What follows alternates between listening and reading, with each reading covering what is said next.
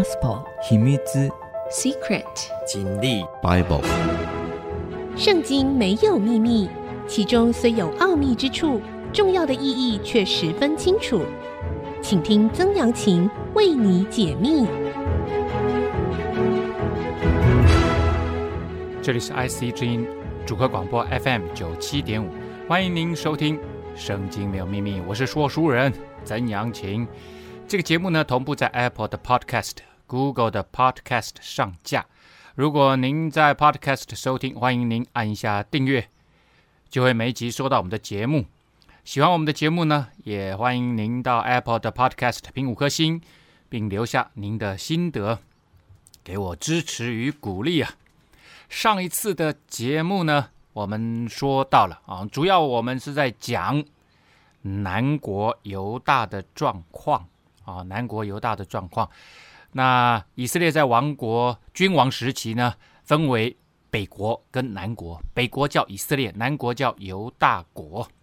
这个时候呢，正处于啊犹大国第七位君王叫约阿施啊啊约阿施。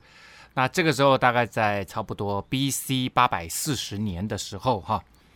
那我们讲到了约阿施，因为啊他的姑丈啊。耶和耶大大祭司啊的影响，所以呢，当他自己也开始执政的时候，当然耶和耶大也算是他的重要的辅佐啊啊，他就很想要啊来重修圣殿啊，他就在圣殿门口做了一个奉献箱，大家自由奉献呐、啊，而且呢，呃，他也恢复了古早古早以前摩西时代规范的。啊，每个成年男子每一年要奉献半舍克勒银子之外，啊，任何人都可以自由来奉献，作为你对上帝的这样子的一个信仰的实践呐。好，立位人见银子多了，啊，那银子越来越多了，就把柜抬到王所派的司事前面。啊，这个司事呢，其实指的就是管理财务的。这一些主要的宗教人员啊，然后呢，就把他抬过去，抬到他们面前。王的书记和大祭司的属员来将柜倒空，仍放在原处，日日都是这样，积蓄的银子就甚多啊。所以呢，有君王约阿施这边有派人啊来来记录啊，然后大祭司那边也派人来记录，也就是说，呃，这个王宫。跟这个圣殿这边都有人一起来监督啊，啊，那这样子就不容易在钱上面啊出差错啊。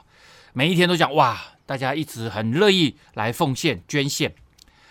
王与耶和耶大将银子交给耶和华殿办事的人，他们就雇了石匠、木匠，重修耶和华的殿，又雇了铁匠、铜匠，修理耶和华的殿。这里我们就可以看出来，原先呢、把这样子的一个任务交给在圣殿里面办事的这些立位人啊，这些宗教人士啊，啊，呃，他他们当然不会去做，因为他们不是这方面专业的人呐、那现在呢，把它交给呃圣殿里面办事的人，那这个办事的人特别选出一些人来做监工，然后呢，他们就去雇石匠跟木匠。啊，去雇他们的时候呢，第一个当然就要付工钱，这些专业人士都你都要付工钱的，他们很贵的。啊。第二个呢，当然就是有石匠、有木匠、有铁匠、有铜匠，那他们要重修圣殿，就要去看圣殿缺什么，哪里毁坏了哦，要怎么样叫料。所以呢，材料的钱啊，就跟我们今天装潢房子一样啊，通通都要啊，非常的啊这样子的专业跟精细的。来操作，那这个专业的工人呢，呃，来重修圣殿哈，不只是地上的建筑物，我们可以看得出来，他们一直修到地基啊，显然地基也长期有毁坏的现象啊。那我们刚刚讲了哈，有石匠，有木匠，那这个石匠呢，这中间也包括建筑工人，还有凿石的工人。那这个所谓的建筑工人呢，包括专业的。啊，这个建筑工人，还有主要负责搬运泥土沙石的非专业的苦力啦。另外呢，木匠负责工程所用的一切的木料啊的建筑，包括屋顶、门窗、阶梯以及圣殿中一切祭祀所需要用的木器的这样子的一个器具。那石匠和凿石工人呢，在山上啊，在山壁里面矿井当中开采石头啊，然后切割成适当大小的石块啊，因为呃圣殿的地基是一大块一大块石头，那如果真的有缺损的话，你你不可能补一小块啊，那他就一块一块整个换掉。之前所罗门在建圣殿，这是第一圣殿，是所罗门建的哈。那有一些是由推罗西顿那边的外国工人来帮忙，还有他们帮忙开采香柏木。那这里呢，基本上我想应该是没有在采用这个外国工人哈，因为这时候的国力其实没有像之前那么庞大啊，那那么盛大啊。之前而且所罗门的财国家的财务非常的好哦，那现在的状况跟以前真的是不可同日而语啊。工人操作渐渐修成啊。将神的殿修造的跟从前一样，而且甚为坚固啊！哦，还不错。这一次的整个修葺的工程啊，算是成功的啊、工程完了，他们就把其余的银子拿到王与耶和耶大的面前，用于制造耶和华殿供奉所用的器皿和调羹，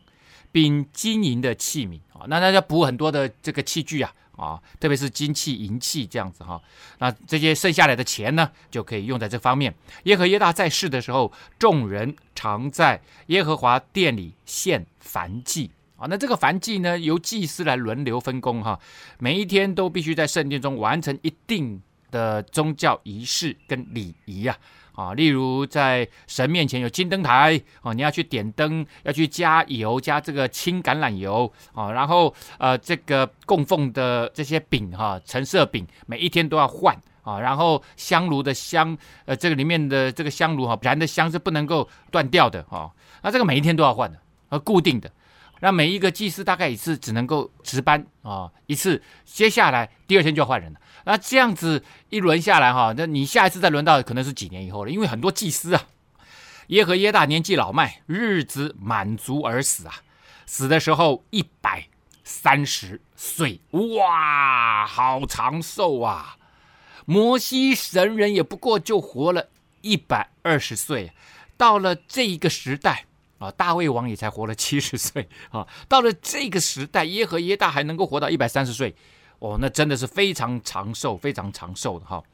葬在大卫城列王的坟墓里，哦，这点非常非常的重要。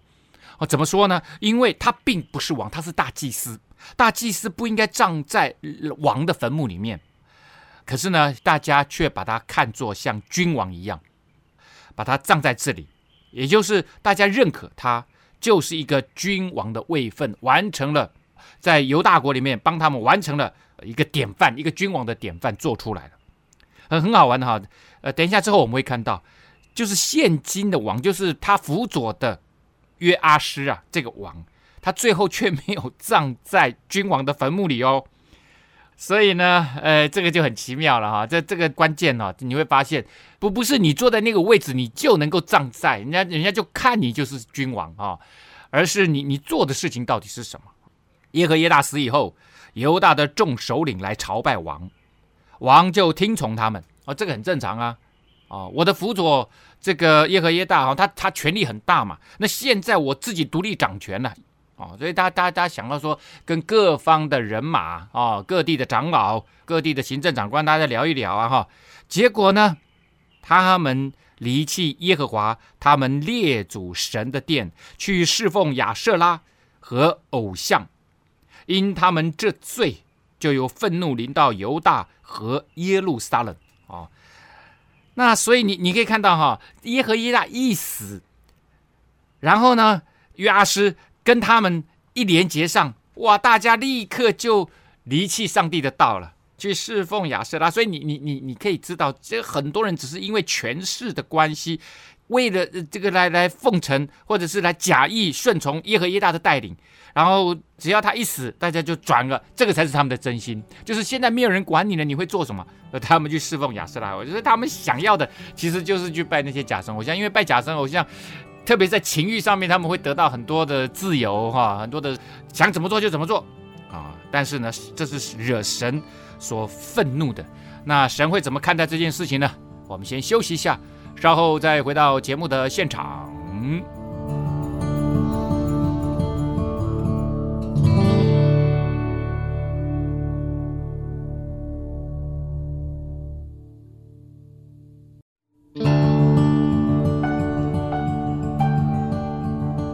欢迎您回到《圣经没有秘密》，我是说书人曾阳晴。好的，我们刚刚讲到了哈，就是君王时期，以色列分裂为南北两国的南国约阿施这一位君王，他是第七位君王，大概在 B.C. 八四零年哈执政。然后呢，在前半段，他的把他扶持在位的这个姑丈耶和耶大大祭司呢。还在世的时候呢，一切都按着大祭司哈的计划来进行，重修了圣殿。每一天哇，在这个信仰上面，至少在这个仪式上面，宗教仪式上面是做得很不错的哈。结果呢，他们这个耶和亚一死啊，各地的领袖就看这个约阿斯啊，大家有志一同啊，就远离了上帝，去侍奉亚瑟拉和偶像。可是神仍差遣先知到他们那里。引导他们归向耶和华，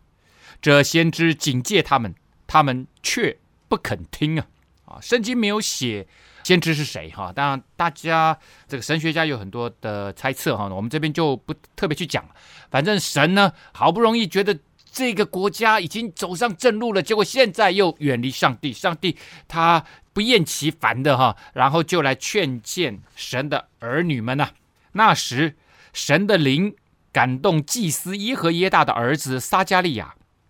他就站在上面对民说：“啊，站在哪里上面呢？站在高台。所罗门在建好圣殿的时候，他就在这个院，嗯，就是圣殿的外院哈，内院那边，他就盖了一个台子哈。他他那时候在带着全民一起祷告祝福祷的时候呢，他就站在台子上。这个台子也许就是那个台子哈。那撒迦利亚算从辈分来看的话，他算是。约阿施的表哥，啊，他是他他的爸爸是他的姑丈嘛，啊，他算是他的表哥。然后呢，他站在高台上，当然一方面是引起注意哈。当然一般来说，在宣读律法的时候会站在高台上啊。那他这个时候就对来到这个圣殿，我相信是来到圣殿了哈。全地的居民就说了：“神如此说，你们为何干犯耶和华的诫命，以致不得亨通呢？”因为你们离弃耶和华，所以他也离弃你们啊！他讲得很清楚啊！你们这时候背离上帝，上帝也背离你们。上帝如果一旦离弃你们，你们就得不着祝福，而且接下来有很多的灾难会临到你们呐。就是其实有没有上帝，可能你都会有苦难，都会有灾难。但是重点是，当你有了上帝的时候，你可以借着上帝反败为胜，借着上帝的帮助，你可以啊一次又一次的。克服来到你面前的灾难跟苦难，但是没有没有，你就会每况愈下，每下愈况。众民同心谋害撒迦利亚，就照王的吩咐，在耶和华殿的院内用石头打死他。哦，哇！约阿施就下狠手啊！哦，就下杀手啊！这样约阿施王不想念撒迦利亚的父亲耶和耶大向自己所施的恩，杀了他的儿子。他从小被从这个虎口被救出来，被从那时候的太后想要执政啊，他的的虎口被呃应该是太祖母后啊哈，被抢救出来，然后是耶和耶大把他这个抚养长大，把他在七岁的时候让他能够顺利登基啊，哇，就他都没有想到，然后一路辅佐他，让他能够坐稳王位，他居然忘了姑丈的恩情啊。啊，这个养育之恩、教导之恩，还有甚至呃复位之恩哦，然后呢辅佐之恩，通通都不管了。他可能都认为我才是君王，为什么我要听你的？哦，这个确实会有产生像这样子的一个状态哈，就是因为他是君王嘛，他理论上应该是一切权力的这样子的掌握者嘛，啊，资源的掌握者嘛。但是呢，后来却发现，哎呦。掌握权力的其实是耶和耶大，但是耶和耶大他也没有乱搞，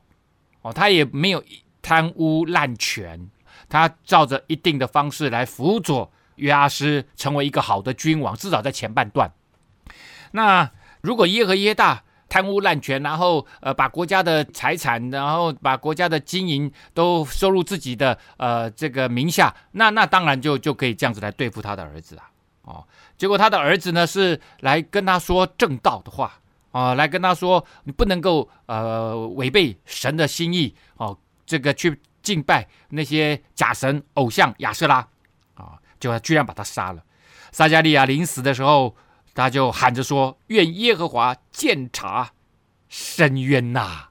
愿耶和华鉴察伸冤呐。”这件事情就不免让我想到了哈，另外一个在中国历史上面非常有名的张居正与明神宗的故事啊，万历。那黄仁宇先生有一个大历史的小的一个著作哈，叫《万历十五年》哈，非常有名哈。那这里面讲了很多有趣的故事，那我想跟大家来分享。明神宗呢就位的时候哈，应该是满八岁，可能还没满九岁哈。那突然有一天就被叫醒了。啊，然后匆匆忙忙的就来到了太和殿，就登基了。当时的辅佐呢，就是张居正，啊，得到明神宗的妈妈啊李太后完全信任，一切军政大事呢，均由他主持裁决啊。前后呢，辅佐明神宗十年啊，实行一系列的政治经济改革啊，而且也收到成效，所以大家都说张居正是忠心名臣呐。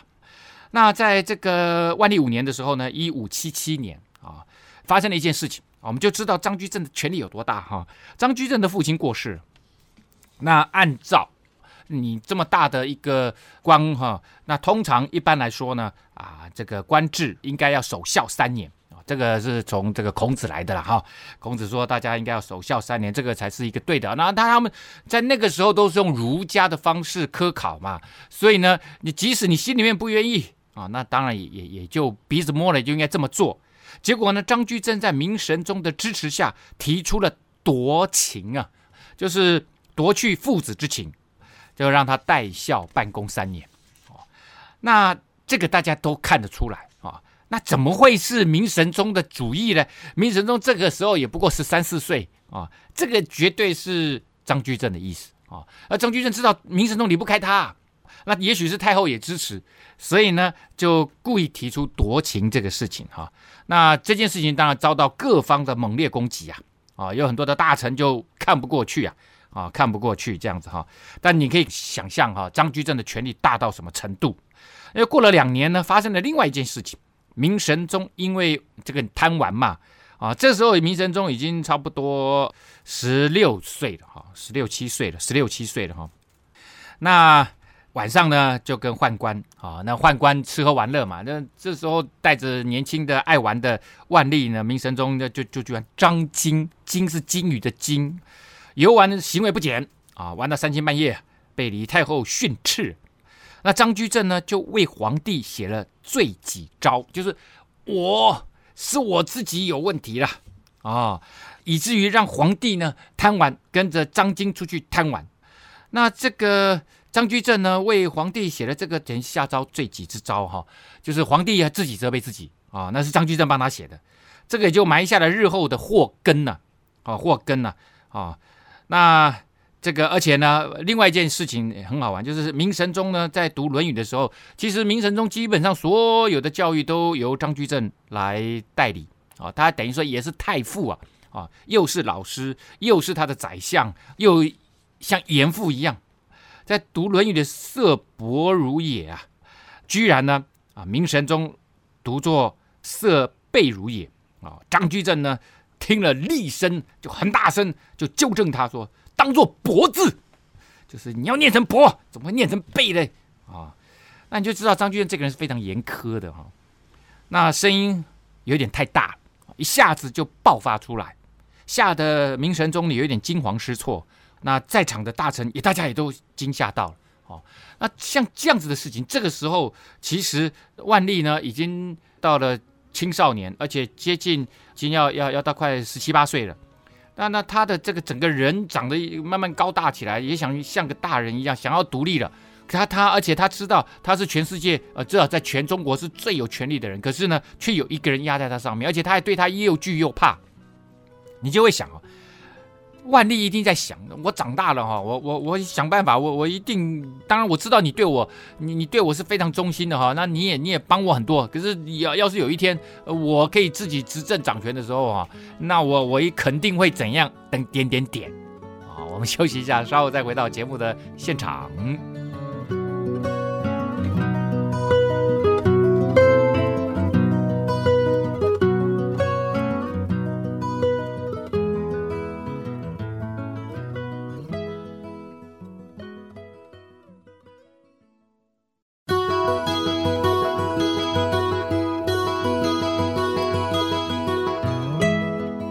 欢迎您回到《圣经没有秘密》，我是说书人曾阳晴。刚刚我们讲到了万历跟张居正之间的关系啊，在明朝呃有一本笔记小说叫做沈德福所写的《万历野获编》，就是万历年间呐、啊、哈，这个野获啊，就是在野的啊，这个得到一些东西，他把它编写成这个笔记小说哈。以前我在做呃明朝色情史的时候呢，用了很多他方面的有趣的资料哈。他就写了，他说张居正辅政啊，公辅一体啊，皇宫跟这个宰相府一体哈、啊，百弊丛风啊，相权之重啊，宰相的权力之大，本朝罕立，本朝里面没有人可以跟他比、啊，不成拱手。受成，比于威君严父，又有加焉呐啊！啊各部的大臣呐、拱手就是看到他哈、都要拱手拜拜拜拜他哈、然后呢，皇上看到他呢，也比于威君严父啊啊！大家看到他像威君，然后呢，万历看到他像严父，又有加焉，而且甚至比这个更厉害哦！你就知道张居正当朝的时候，他真的是哈、哦。这个不仅是权力抓在身上哈，而且大家都害怕他，而且这个人又蛮有威严。而且张居正他爸爸过世哈，我们刚刚讲夺情嘛哈，而且这里还写了另外一件小事哈，他奉旨归葬的时候哈，那要给他父亲下葬哈，那因为因为呃会三年嘛哈，三年应该要守孝，那时间到了就要下葬，过坐着三十二人抬的豪华大轿啊。大轿里面还附有厕所跟简易的浴盆哦，哇，这个实在是你从来没想过吧哈？吃饭的时候呢，菜肴过百品啊，这一百样菜啊，结果呢，张居正犹无下箸处啊，哦，还不知道该怎么下筷子啊，哦，这个跟慈禧太后差不多，每天都是满汉全席啊，啊、哦。那这个后来大概在万历十九、万历呃十年的时候，他十九岁的时候呢，六月份啊，张居正就过世啊，也享年也不过才五十七岁啊，享年五十七岁。那大家说他死的时候呢，正史认为他死的时候是应该是痔疮啊，那痔疮怎么会死人呢？啊，那这个大家都很多人都有痔疮啊啊，应该是直肠癌了哈，类类似的疾病，那这个这个没有关系。不过呢。他死之后呢，很多人就参他哈，那参他一次、两次、三次呢，后来明神宗也没办法哈，只好来办，来这个抄他的家哈。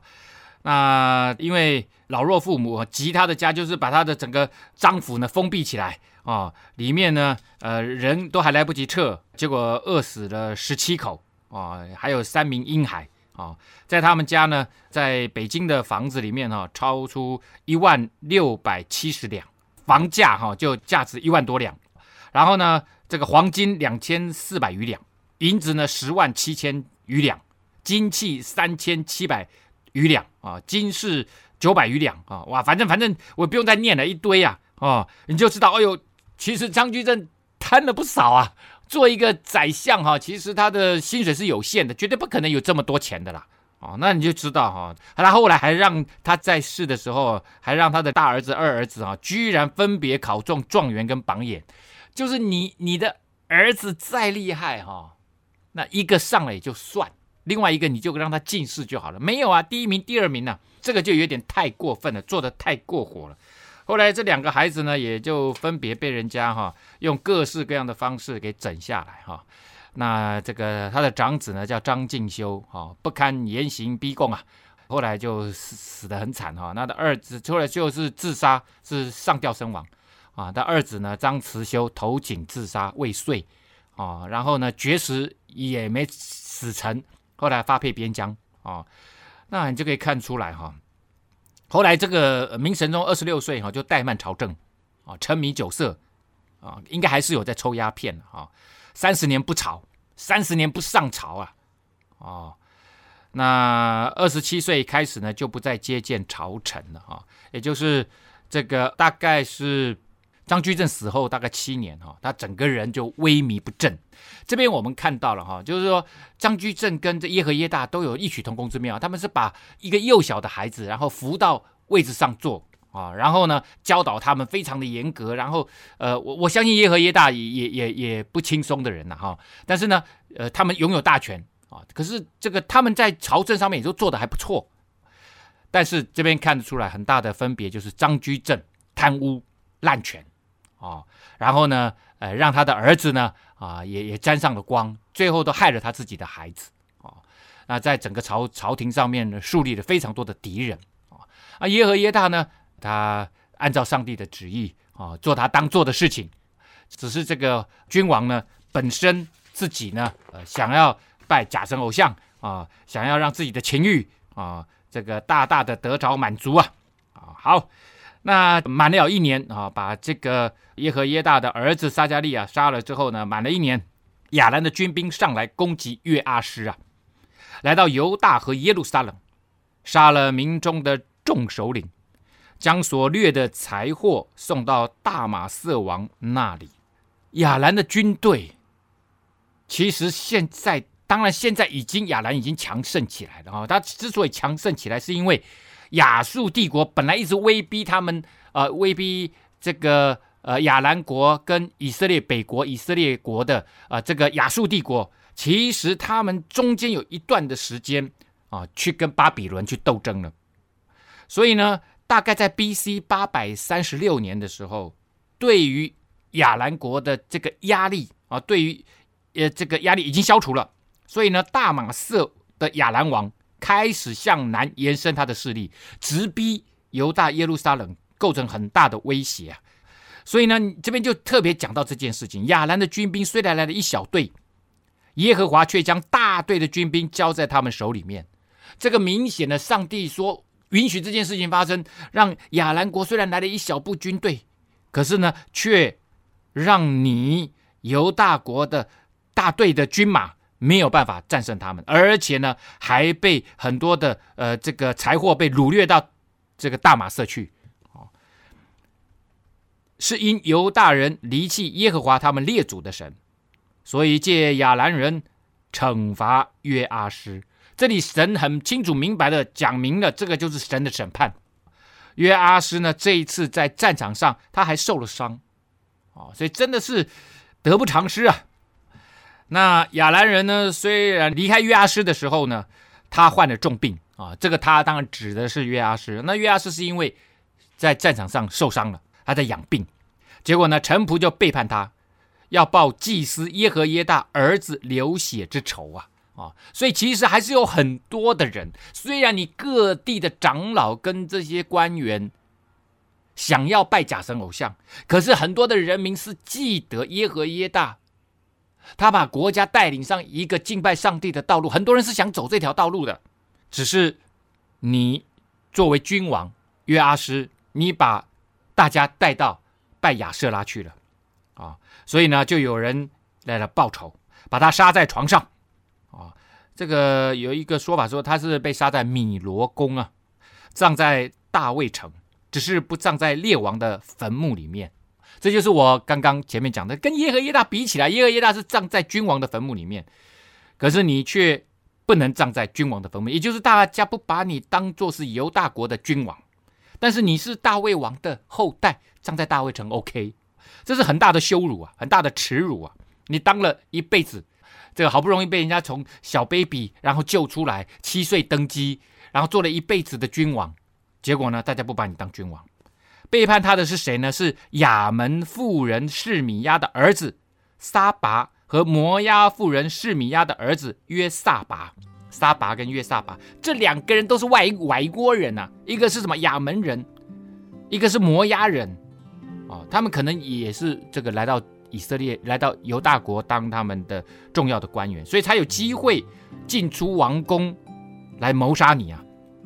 这边看到了，好了，你想要拜外国的亚瑟拉吗？那我就让外国的这些官员撒拔啊，亚门人跟摩押人约撒拔把你给杀了啊，把你给杀了。至于他的众子和他所受的警戒，并他重修圣殿的事，都写在列王的传上。他儿子亚玛谢接续他做王。我们休息一下，稍后再回到节目的现场。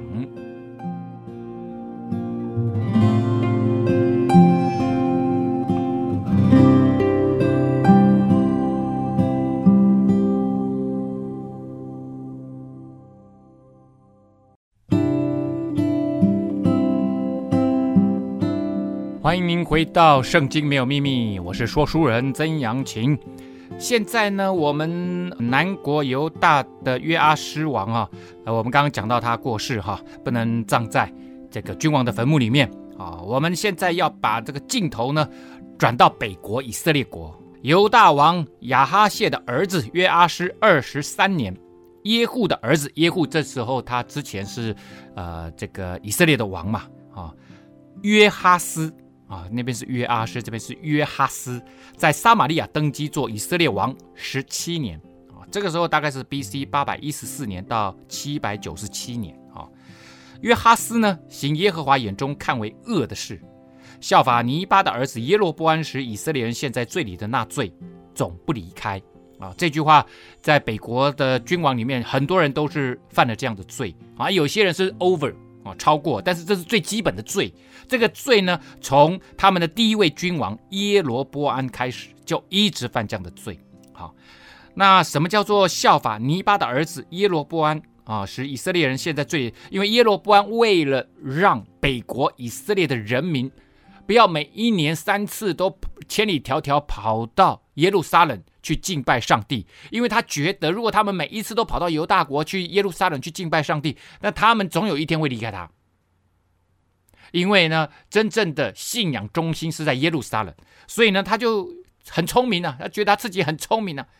就在两个地方，伯特利跟但这两个地方，伯特利是北国最南方，但是北国最北方，这两个点呢，就设立了金牛犊啊。啊、所以呢，他用金牛犊来代替代替对上帝的敬拜，所以呢，人们都去拜金牛犊。好，不管你是拜金牛犊，或者是有人说这个金牛犊就是上帝的座位啊，那、上他们是拜金牛犊上面的上帝，没有没有没有，从一开始哈、哦，大家都就是拜金牛犊哈，没有人因为金牛犊看得见嘛啊、所以我在想华尔街有金牛犊有没有？哈，好，于是呢，耶和华的愤怒向以色列人发作，将他们屡次。交在亚兰王哈薛和他的儿子便哈达的手里。约哈斯恳求耶和华，耶和华就应允他，因为见以色列人所受亚兰人的欺压啊。这边我们看到了哈，只要人或者是君王啊，愿意转向神，谦卑自己，转向神，寻求上帝的帮助啊，你可以看上帝都愿意啊。上帝一直等在那里，好像一个一个怎么说呢？诶，这个新约里面，耶稣讲过一个故事，叫做浪子回头的故事啊。这个儿子啊啊，违逆小儿子违逆爸爸啊，这个分了家产啊。以色列人也是这样子哈，就是呢，跟华人差不多，就是父亲死了以后才能分家产。可是这个小儿子呢，在父亲还没死的时候，就急着想要分家产，过他自己想要过的。快乐自由的生活，所以呢，就跟爸爸这样提，那爸爸很难过啊，可是还是让他分了。分了以后呢，呃，这个到外地，这个把钱花光了啊，结果呢，乞讨为生，后来还去喂猪的那里吃猪食啊。结果呢，有一天他就讲说，我怎么不回来？宁可来回来投靠爸爸。结果回来的时候，发现他还没到家，爸爸就发现他了，爸爸就冲出来拥抱他。啊、哦，他全身这个养猪啊，因为猪养猪一定很臭嘛，他又没有没有洗澡啊、哦，在外面整个生活状况非常的糟糕。但是爸爸紧紧拥抱住他。为什么爸爸会发现他？因为爸爸每一天都在门口等着这个孩子回家。这是非常有名的浪子回头的故事。这边就看到了上帝就像这个父亲一样，每一天在门口等着他的儿女们，等着以色列人，等着犹大人，他们回头来寻求他。所以神的爱是这么样的深厚。耶稣用那个故事来说明哈。好了，所以我们可以看到哈，神就应允他，耶和华赐给以色列人一位拯救者，使他们脱离亚兰人的手。于是以色列人仍旧安居在家里啊。这个拯救者呢，一般的说法应该是啊，指亚述王。你说亚述王不是他们的这个逼迫者吗？啊，这个亚大德尼拉利三世啊，亚大德尼拉利三世，他两次挥军呢，叙利亚兵临地中海啊，已经打到海边了。这个时候应该是 B.C. 八零二年或者是 B.C. 七九六年，两次挥军啊，那对北方的亚兰国，就叙利亚那里哈，造成很大的压力，以至于呢，以色列这边可以稍稍喘口气啊啊。然而他们不离开耶罗波安时，以色列人陷在罪里的那罪，就是拜金牛犊，仍然去行，并且在撒玛利亚留下亚舍拉。那其实之前他的爸爸耶户已经他大开杀戒哈，灭尽了巴利的先知啊，而且呢把巴利庙也铲除了，还甚至呃把它盖了厕所啊，永远污染啊，永远无法再重建。结果居然现在还会有亚瑟拉，那有一种方式可能，因为我在想，如果巴利巴利给铲除了，通常亚瑟拉也铲除了啊，这时候又有亚瑟拉，他们留下来，我想可能是重盖的。啊，重建的。好，亚兰王灭绝约哈斯的民，践踏他们如河场上的尘沙。啊，虽然有亚述王进逼，但是啊，当亚述王又退回去的时候，啊，亚述王其实两次进逼都没有办法真正的控制大马士革啊，大马色啊。亚兰王灭绝约哈斯的民。践踏他们如河场上的尘沙，只给约哈斯留下五十马兵、十辆战车、一万的步兵。哦，那一个国家只有这么少的战力，你就知道，真的现在已经完全的凋零衰败了。五十五十辆的马兵啊，十辆战车而已。这个在北国以色列强大的时候，亚哈王的时代有两千辆战车啊，两百两百倍的兵力啊。好了，那这个约哈斯他的整个重要性不大哦，所以呢，这里就记载到这里，说凡他和他的勇力，他勇敢的事件都写在以色列诸王记上啊，然后就给他做一个呃简短的就就结束了哈，这样子的一个记载。这个君王已经是在以色列的北国啊，已经都是接近尾声了啊。约哈斯与他列祖同睡啊，葬在撒玛利亚，他的儿子约阿施接续他做王。啊，犹大王还在约阿施三十七年的时候呢，约哈斯的儿子约阿施，哇，所以现在又再一次啊，都是约开头的。之前有一次是两南北国的君王都是约兰啊，那这一次呢又来了一个是北国南国都是约阿施啊。约哈斯的儿子约阿施在撒玛利亚登基做以色列王十六年，他行耶和华眼中看为恶的事，不离开尼巴的儿子耶罗波安时以色列人陷入罪里的那罪啊，仍然去行，跟他爸爸一样啊。约哈斯其余的事，凡他所行的和他与犹大王亚玛谢征战的勇力，都写在以色列诸王记上啊。这个这个不是都不是很重要的事情，所以都一笔带过，一笔带过，一笔带过。在上帝的眼中啊，你在世上所行的这些看似很有成就的事情，在上帝眼中一笔就带过了。约阿施与他列祖同睡，耶罗波安做了他的位啊，这是耶罗波安二世。约阿施呢，与以色列诸王一同葬在撒玛利亚啊。那这边呢，反倒是记载了一件事情啊，这个没什么重要的事情可以交代啊，除了以利沙这件事情，以利沙得了必死的病，以色列王约阿施下来看他，伏在他脸上哭泣说：“我父啊，我父啊，以色列的战车马兵啊啊！”除了以色列，除了以利沙的死。结果这个君王居然没有任何值得大书特书的事情，啊，好，大家还记得吗？啊，这个约阿施在以利沙的这个病床边上喊说：“我父啊，我父啊，以色列的战车马兵。”这是以前以利沙在他师父即将离世之前的一个呼喊。可是约阿施居然也喊出来，好像之前以利沙对以利亚一样，但是他绝对不想当他的门徒啦。也许只是模仿以利沙的口吻啊，故意这样子喊，也就是说，我比你，你跟你的师傅以利亚一样伟大。然后也许他要表示说，他跟以利沙很有交情。之前以利沙确实也帮助过以色列国啊，抵挡亚兰国啊，所以他这样子喊啊，其实也对以利沙的尊重啊。我父啊，我父啊，以色列的战车马兵，啊，